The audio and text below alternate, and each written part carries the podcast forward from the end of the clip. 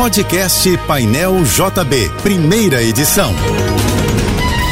Fique agora com as principais notícias desta manhã. Oferecimento Assim Saúde. Hospitais, clínicas, exames e mais de mil consultórios. Ligue 2102-5555. Universidade de Vassouras, formando o profissional do futuro. Acesse univassouras.edu.br.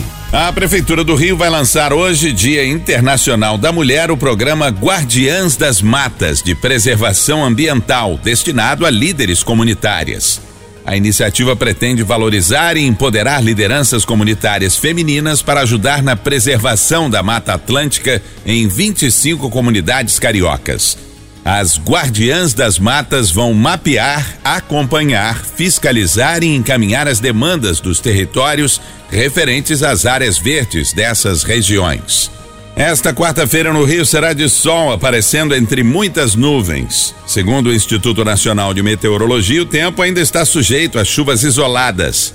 A temperatura deve chegar aos 34 graus. O BRT registrou um aumento médio de 7 mil passageiros por dia no corredor Transcarioca desde que começaram a circular os 110 novos ônibus entregues pela Prefeitura no dia 1 de março. Segundo a empresa Mob Rio, a média de usuários passou de 80 mil para 87 mil.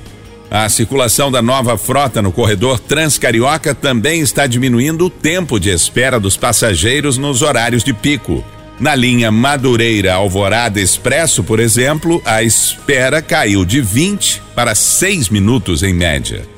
O governo prepara uma mudança no Bolsa Família para que as pessoas contratadas por tempo determinado não percam acesso ao benefício em definitivo. A informação é do ministro do Trabalho e Emprego.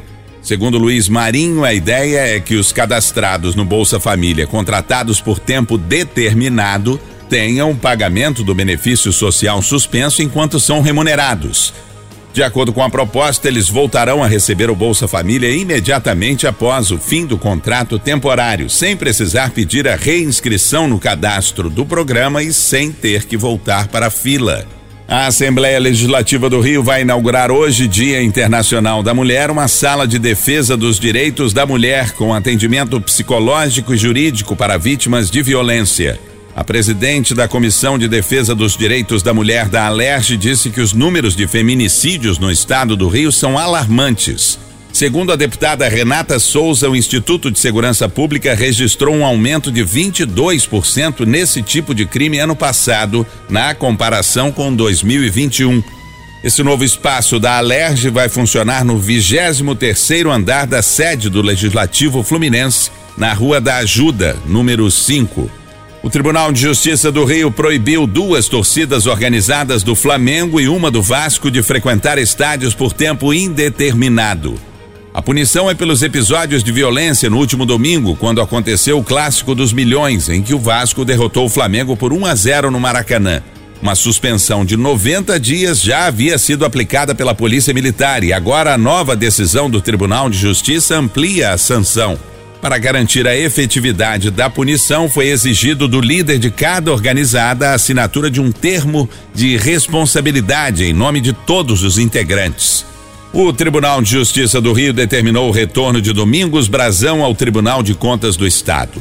Brazão é ex-deputado e estava afastado por suspeita de fraude e corrupção no TCE ele e outros quatro conselheiros chegaram a ser presos temporariamente em 2017 na Operação Quinto do Ouro, um desdobramento da Lava Jato no Rio.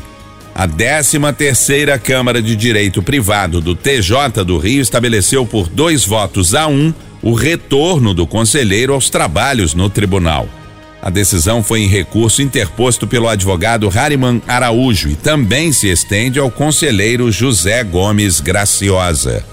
O presidente Luiz Inácio Lula da Silva vai oficializar hoje, Dia Internacional da Mulher, o envio de um projeto de lei para promover igualdade salarial entre homens e mulheres que exercem a mesma função.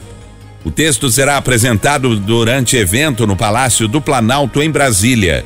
O projeto prevê medidas para que as empresas tenham mais transparência remuneratória e para ampliar a fiscalização e o combate à discriminação salarial.